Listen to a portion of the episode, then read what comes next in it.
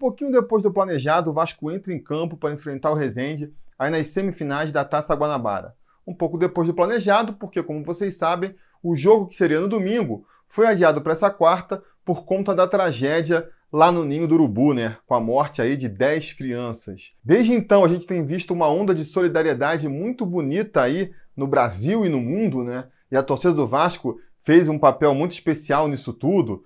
Tanto a diretoria quanto a torcida se mostrou desde o princípio muito solidária ao Flamengo, um gesto muito bonito e nobre da torcida e do Vasco de maneira geral, né? E eu acho mesmo que as vítimas dessa tragédia, principalmente a gente está falando aqui dos pais e dos familiares das crianças mortas, precisam mesmo de todo o carinho e todo o afago possível nesse momento, que com certeza é o momento mais difícil da vida deles. Agora, eu só queria deixar um pensamento aqui.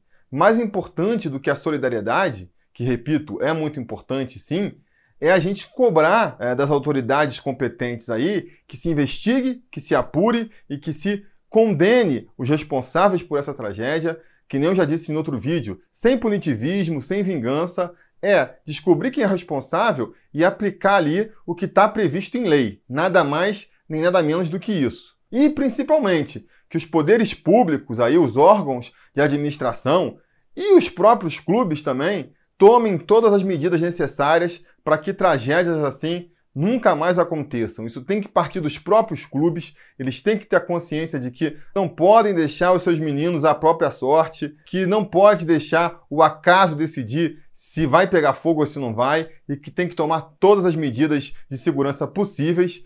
E os órgãos públicos, os órgãos de fiscalização, têm que estar em cima também, para caso não haja essa consciência dos clubes, eles têm que estar em cima para poder impedir que novas tragédias como essa se repitam, né? Espero que nesse sentido a gente também veja uma mobilização da sociedade aí, porque não dá, não dá para a gente ver isso se repetir. Já aconteceu um incêndio lá no treino do Bangu depois, então assim, com certeza é um problema que está espalhado pelo Brasil inteiro aí.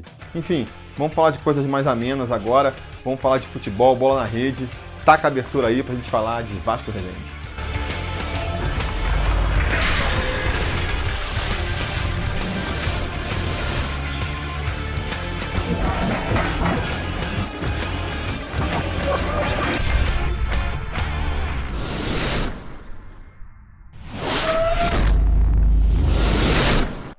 Fala, torcida vascaína, Felipe Tiru de volta na área para falar do jogo do Vascão. Pois é, nessa quarta-feira, às nove e meia da noite, com transmissão da Globo para parte da rede. E se a chuva permitir, né, o Vasco enfrenta o Resende no Maracanã pela semifinal da Taça Guanabara, o primeiro turno do Campeonato Carioca. Um jogo que ganhou muita importância na última semana aí, mais precisamente depois do confronto contra o Juazeirense pela Copa do Brasil, aquela partida sofrível do Vasco, onde a gente quase ficou eliminado, quase passou um vexame histórico, seria a pior campanha do Vasco na história da Copa do Brasil. Então aquele jogo serviu para destampar ali uma certa é, má vontade, uma certa irritação da torcida com o Valentim, né? O Valentim já tinha se desgastado muito com a torcida no final do ano passado, com toda aquela briga para fugir do rebaixamento. Essa irritação, essa bronca tinha ficado meio dormente nesse início de temporada,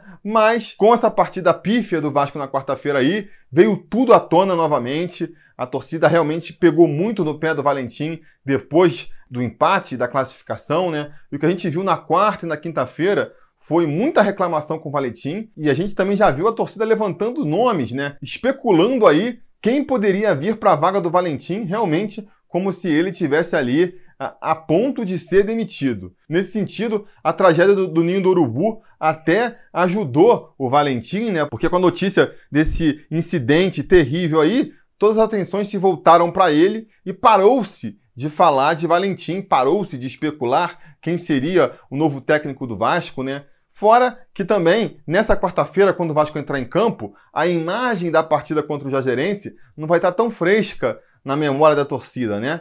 Então, isso vai dar um pouquinho mais de tranquilidade para o Valentim no começo da partida, mas não se enganem. Se o Vasco fizer mais uma partida ruim, não digo nem um resultado ruim, uma partida ruim mesmo, porque mesmo vencendo do Rezende, se a partida for ruim, as broncas e as cobranças pela cabeça do Valentim vão voltar com tudo. Eu particularmente acho que essa cobrança pela cabeça do Valentim agora é um pouco precipitada. A gente tem que dar um pouco mais de tempo para o Valentim mostrar o seu trabalho aí, né? Por mais que ele já venha de um trabalho desgastante na última temporada, aquilo ali foi outra coisa, foi outro trabalho. Ele pegou o Vasco já numa reta final de campeonato, tentou implementar a sua filosofia, não conseguiu, então ele teve que deixá-la de lado e só está tentando implementar agora. E outra coisa, tá pegando um grupo no início de trabalho, né? Ele tá saindo aí de uma pré-temporada, então a gente tem jogadores claramente fora de forma, as principais referências da equipe estão claramente fora de forma,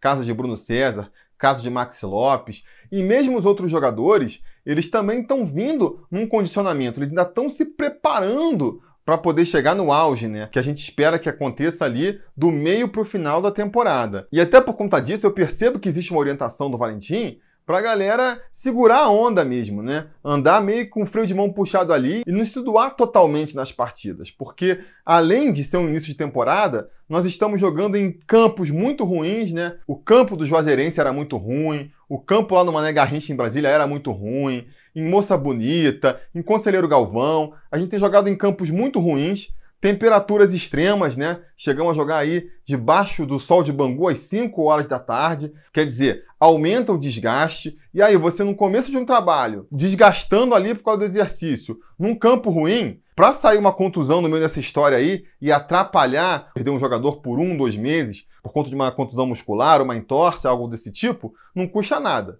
E aí, depois todo mundo vai ficar reclamando, lamentando da sorte. Então eu acho que a comissão técnica fez certo de, de, de tentar segurar a onda mesmo. É aquilo, né? É assim, obviamente perdeu um pouco a mão. Obviamente não está fazendo o planejamento certinho, porque no planejamento não podia deixar a classificação para a próxima fase da Copa do Brasil tão sob risco, né? Sendo assim decidida nos últimos minutos. Tinha que ter feito um planejamento para chegar nessa partida com um pouquinho mais de poder de decisão, com certeza, né?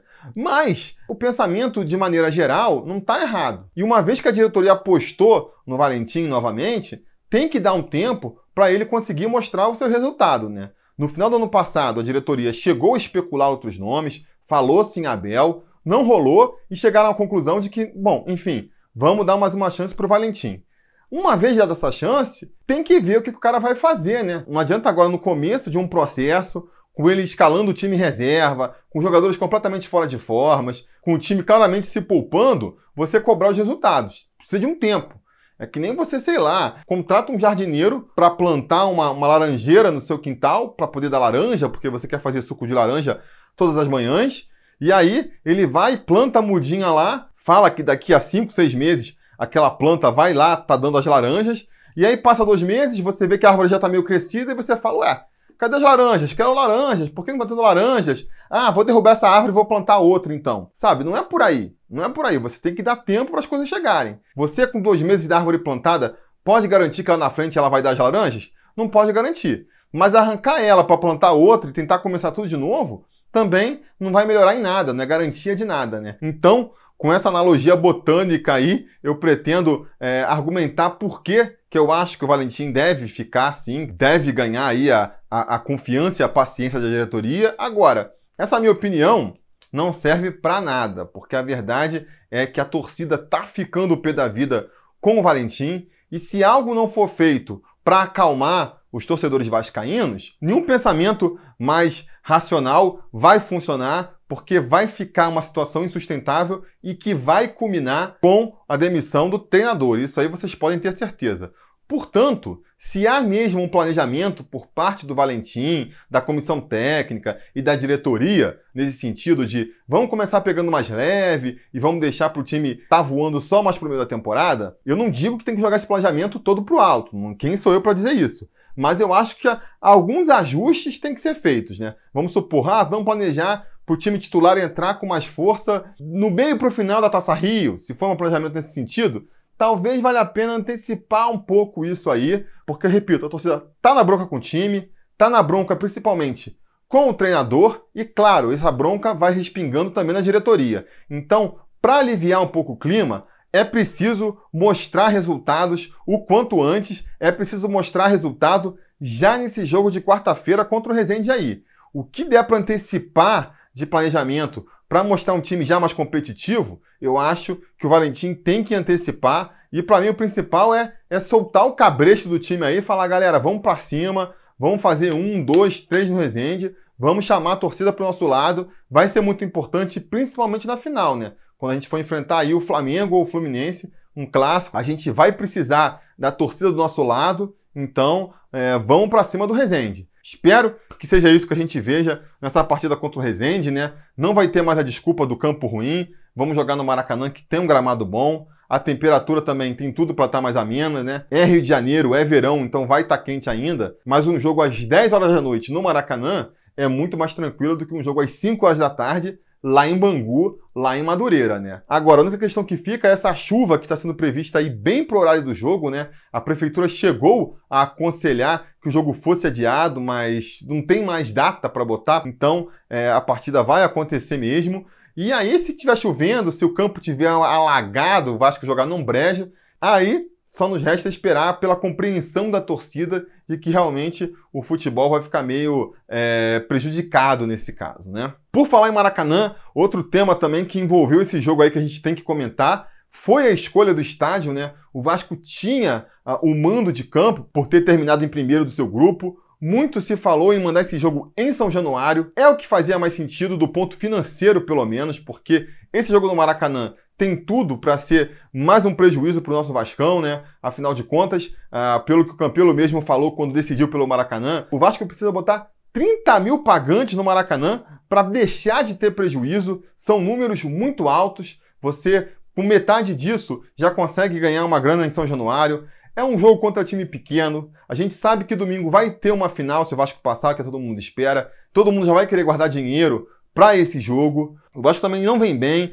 não vem fazendo grandes atuações, não existe garantia de espetáculo, então nem essa expectativa o torcedor tem, né, de que vai no Maracanã e vai ver um bom jogo de futebol. E agora, para terminar, ainda tem essa história da chuva aí. Tá todo mundo escaldado da chuva da semana passada e com certeza só a ameaça de que vai cair mais um temporal já vai segurar muito torcedor na sua casa. Então a expectativa é de um jogo com um público bem baixo, foram vendidos até o momento que eu faço essa gravação aqui 12 mil ingressos e eu sinceramente não espero que vá muito mais do que isso no Maracanã na quarta-feira. Então o prejuízo já está meio que garantido aí. Espera-se né, que a diretoria saiba o que está fazendo, porque em São Januário, repito, com os 12 mil ali pagantes, já estava meio que garantido que pelo menos prejuízo não ia ter. O Alexandre Campelo foi na televisão explicar que, primeiro, não tinha sido uma decisão da federação, né? A escolha da, do lugar da partida é uma, uma decisão que partiu do Vasco, tá bom? Por dois motivos, né? O primeiro,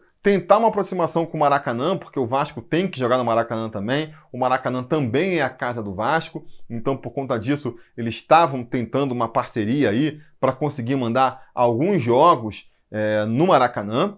E também o segundo motivo, um motivo mais técnico, para o Vasco conseguir jogar no estádio, conhecer ali o campo do Maracanã, uma vez que vai jogar no domingo e aí o adversário, seja o Flamengo ou seja o Fluminense, já vão estar muito mais acostumados com o campo do que o Vasco, né? Então teria uma, um motivo técnico aí também.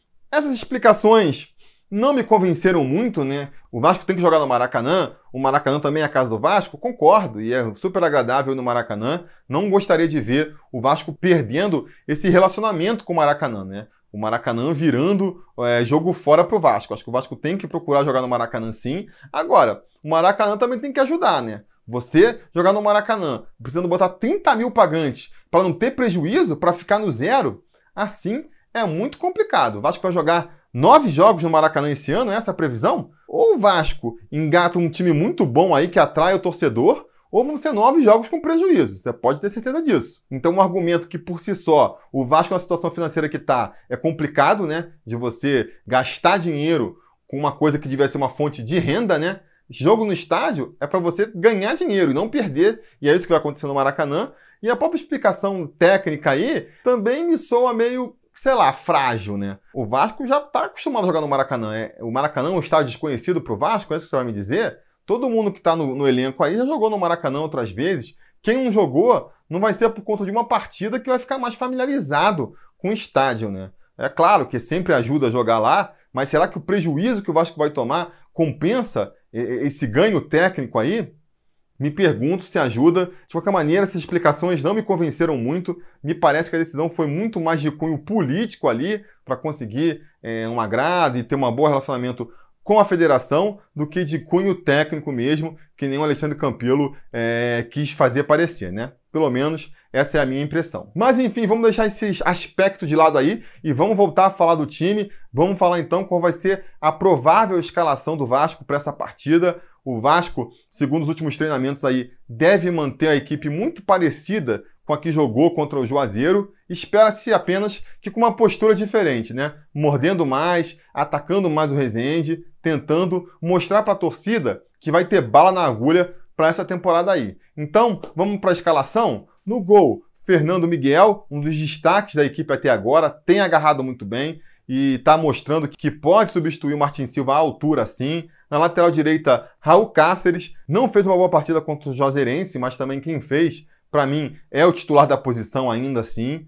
Do seu lado, o Erley, que foi particularmente tocado pela tragédia do Ninho do Urubu, teve lá um, um primo que, que morreu no, na tragédia, né? Foi até dispensado de alguns treinos para poder acompanhar o enterro lá e chegou a se especular de que, que poderia é, ser liberado essa partida, mas parece que vai para o jogo. E ao seu lado ali o capitão da equipe, Leandro Castan. Na esquerda, fechando ali o setor, Danilo Barcelos segue titular da lateral esquerda, já muito contestado para minha surpresa, né? Muita gente pedindo o Henrique aí. Eu achei que fosse o único que gostasse do Henrique é, entre os torcedores do Vasco, mas pelo visto cresce a torcida para que o Henrique tome essa vaga do Danilo Barcelos. Eu, pessoalmente, ainda acho que a gente tem que insistir com o Danilo Barcelos por ali sim. No meu campo, a gente deve ter a volta aí do Lucas Mineiro, que é mais um dos jogadores contratados nessa temporada que vem se destacando, vem fazendo boas partidas, e ao seu lado deve ter como companheiro o Raul, né? Para voltar aí a fazer a dupla de volantes que mais deu certo nessa temporada. Eu acho que o Andrei ele é titular natural da posição, é melhor jogador tanto que o Lucas do que o Raul, mas está em uma fase, né? Tá ali, não tem feito boas partidas de futebol, então vale sim escalar quem está melhor preparado no momento, e nesse caso a gente está falando de Lucas Mineiro e Raul. Na frente, uma mudança que o Valentim deve fazer aí em relação à última partida é a escalação do Thiago Galhardo como titular. Eu questiono se esse seria a melhor decisão, né? Eu acho que a gente poderia insistir com o Bruno César de titular. A gente tem que dar ritmo para o Bruno César, ele vai ter que ser titular ao longo da temporada, né? Vem contratado a peso de ouro para ser o titular. Então, que dê logo aí o espaço para ele se condicionar. Mas talvez, justamente pelo que a gente falou aqui, né? Da pressão que está vindo da torcida, da pressão por um resultado melhor e por uma, uma atuação mais consistente do Vasco, o Valentim optou por quem está em melhores condições agora, e no caso é o Thiago Galhardo, não tem nem muito o que questionar, né? E na frente também a gente vai escalando aí o que tem de melhor. Na direita, devemos entrar de novo com o Iago Pikachu. Não está fazendo um bom começo de temporada, mas é um jogador que, que é importante e pode ajudar a gente. Mesmo não estando aí num bom começo de temporada, ainda não entrou no ritmo, né? Já foi muito importante para o Vasco, fez dois gols de pênalti aí, com muita segurança quando foi importante, já fez uma assistência também. Então, assim, é um jogador que, que se, se demole, ele está lá para ajudar o time a, a, conquistar a vitória. Na esquerda, a gente deve ter mais uma vez a escalação do garoto Marrone, que é um dos destaques da equipe, junto com o Fernando Miguel, nesse começo de temporada, né? Vem crescendo a cada partida e realmente vai segurando aí essa posição no ataque do Vasco, né? Então merece essa escalação. E na frente a gente vai com o Maxi Lopes, que é o grande destaque da equipe, é o jogador de quem mais se espera alguma coisa, e mesmo que ele ainda esteja fora de forma, ainda não está ali no ritmo de jogo ideal, sempre pode tirar um coelho da cartola, tem muita habilidade, tem aquela tranquilidade. Quanto o Juazeirense, mal bem, ele foi que deu assistência para o primeiro gol e fez o segundo gol de pênalti com muita tranquilidade. Então é um jogador muito importante para o Vasco também. Né? É, repito, eu acho que o Vasco tem que entrar então em campo focado para fazer um bom espetáculo, para ganhar, de preferência com muitos gols. Se havia essa orientação aí de segurar um pouco o ritmo, né? tentar é, não se desgastar tanto nas partidas, eu acho que essa recomendação tem que ser retirada. O Vasco tem que ir com tudo para dar uma resposta para o seu torcedor. Eu acho que devia insistir sim com o Bruno César e com o Maxi Lopes, porque não podemos tirar de foco aí o resto da temporada, né? E é importante botar logo esses dois jogadores em ritmo de jogo. Mas, no mais, tem que ir para cima com tudo mesmo e tem que começar a mostrar as suas credenciais para a temporada aí, né? A torcida tá pedindo isso. Então, eu conto com o Vasco com uma postura completamente diferente do que foi contra o Juazeirense. Principalmente se a torcida for e cobrar e gritar, eu acho que isso pode ajudar. E se o tempo não atrapalhar, a gente conseguir lá, no horário da partida, não ter uma chuva muito forte e a drenagem do Maracanã funcionar, a gente tiver um bom campo, um campo ali em condições de se apresentar um bom futebol, eu acredito num Vasco seguro e ganhando com facilidade. Vou apostar aqui que a gente ganha por 3 a 0 Vasco 3, Resende 0. Dois gols de Maxi Lopes e um de Marrone. Essa é a minha aposta aí. Diga nos comentários a aposta de vocês. E não se esqueçam de voltar amanhã, depois da partida, porque se tudo der certo e nada der errado, depois do jogo a gente volta aqui para comentar o resultado. Beleza? Tá combinado? Tá combinado. A gente vai falar.